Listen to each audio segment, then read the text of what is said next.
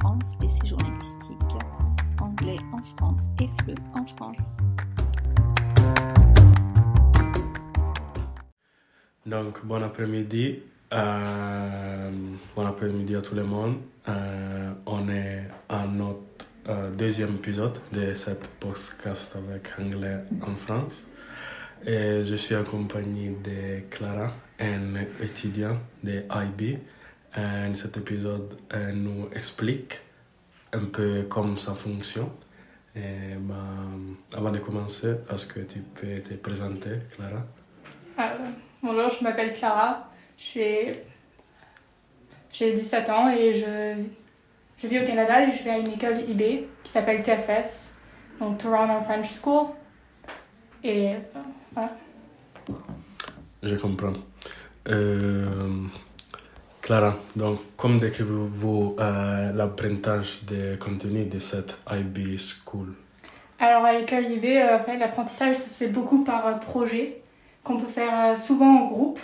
Et c'est souvent des projets qui se relient à un problème de la vie réelle. Par exemple en biologie, on, a fait souvent, on fait souvent des projets sur comment pouvoir aider la nature et qu'est-ce qu'on peut faire pour éviter le changement climatique, etc.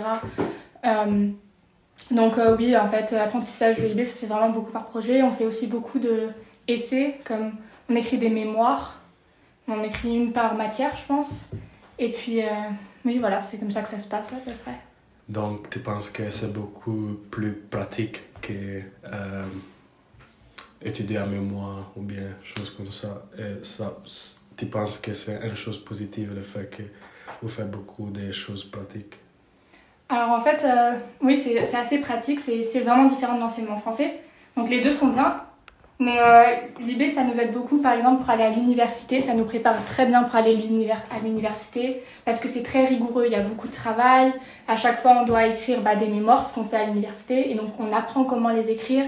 Donc euh, ouais, c'est vraiment intéressant et c'est vraiment pratique pour la vie réelle et pour le futur. Donc, depuis euh, les IB, euh, c'est différent dans un, un high school ordinaire, je peux dire ça. Mm. Euh, depuis, euh, je pense que c'est un peu unique. Et selon vous, euh, en quoi les IB sont uniques On a parlé de, euh, de l'effet que euh, l'apprentissage c'est différent, mais aussi le fait d'apprendre avec deux langues. C'est une chose positive pour toi.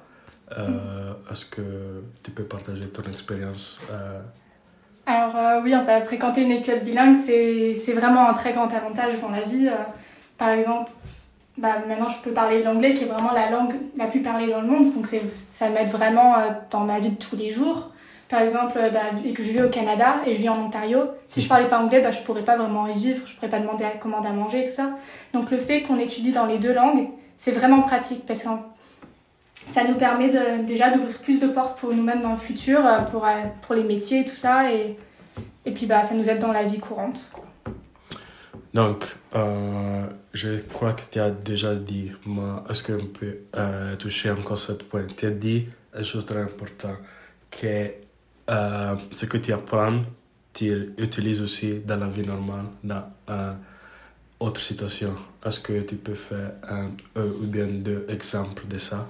Alors, euh, par exemple, en maths, euh, on fait beaucoup de projets qui vont, par exemple, sur la probabilité, où on doit prendre des, euh, des cas de vie réelle. Par exemple, moi, j'avais fait une étude sur le nombre d'émissions Netflix qui sortent tous les ans. Et en fait, mon étude se repartait sur... je prédisais combien d'émissions sortiraient, enfin, il y aurait sur Netflix en 2024, en prenant toutes les autres données de la vie d'avant. Donc, en fait, c'est vraiment pratique parce que bah, en fait, c'est ce qu'on apprend vraiment comme dans l'IB, puis on va pouvoir l'utiliser dans la vie réelle. Euh, bah, voilà, pour faire des prédictions, des choses dans le genre, comme en biologie où j'en ai parlé tout à l'heure, où on parlait de. À la fin de l'année, on a fait un grand projet qui s'appelait le Group 4 Project, et c'était euh, divisé en trois groupes euh, physique, chimie et biologie. Et on avait trois problématiques, par exemple une problématique sur l'eau, une problématique sur l'énergie et une problématique sur les espèces invasives. Et du coup, bah, on, devait faire, euh, on devait trouver des moyens de pouvoir arrêter ou par exemple les espèces invasives et comment les recycler, genre pas les brûler, tout ça, ou comment chercher de l'énergie qui est renouvelable.